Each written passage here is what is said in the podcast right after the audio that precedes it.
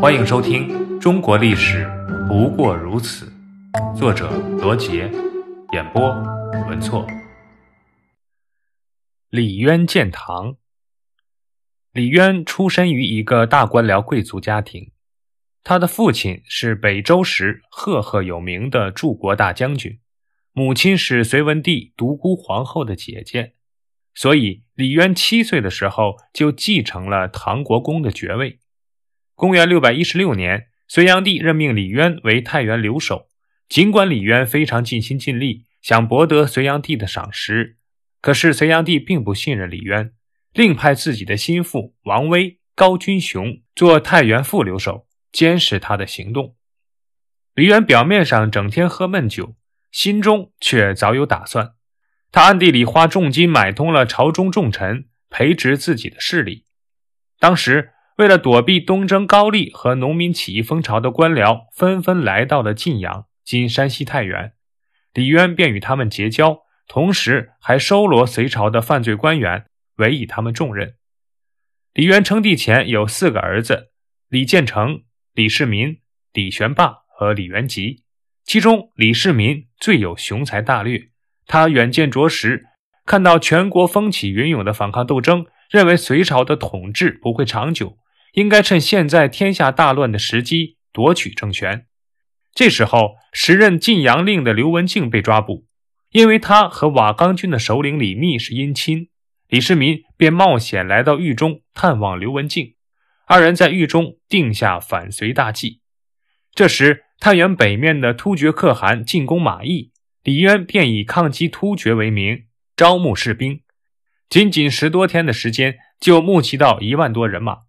太原副留守王威、高君雄心中生疑，他们逮捕了隋朝逃犯右勋卫孙顺德、右勋士刘弘基，从他们的口中得知了李渊的真实意图。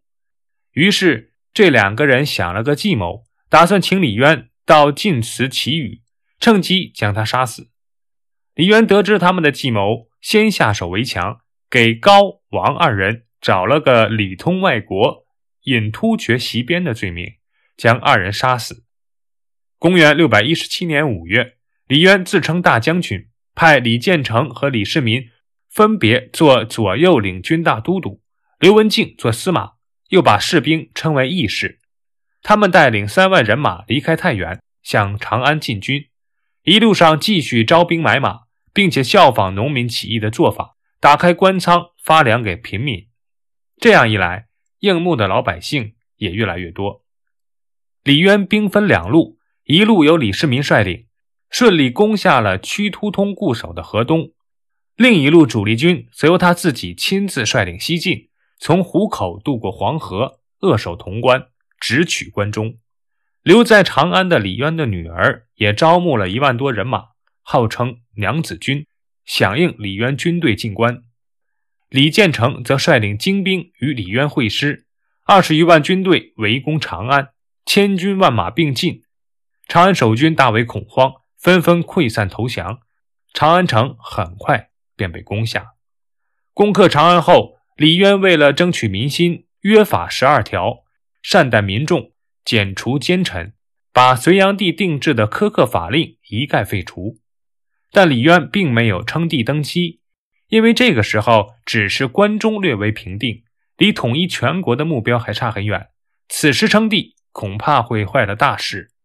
于是李渊效仿曹操挟天子以令诸侯的做法，宣布尊立十三岁的隋炀帝之孙代王杨佑为帝，尧尊炀帝为太上皇。第二年，也就是公元六百一十八年夏天，隋炀帝的禁军右屯卫将军宇文化及发动兵变。将隋炀帝杀死。隋炀帝被杀的消息从江都传到了长安。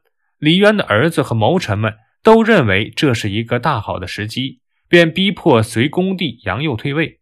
李渊正式做了皇帝，改国号为唐，改元武德，是为唐高祖。李渊称帝后，关中最大的障碍是王世充的势力。王世充本来也是隋朝的大将，曾任江都通守。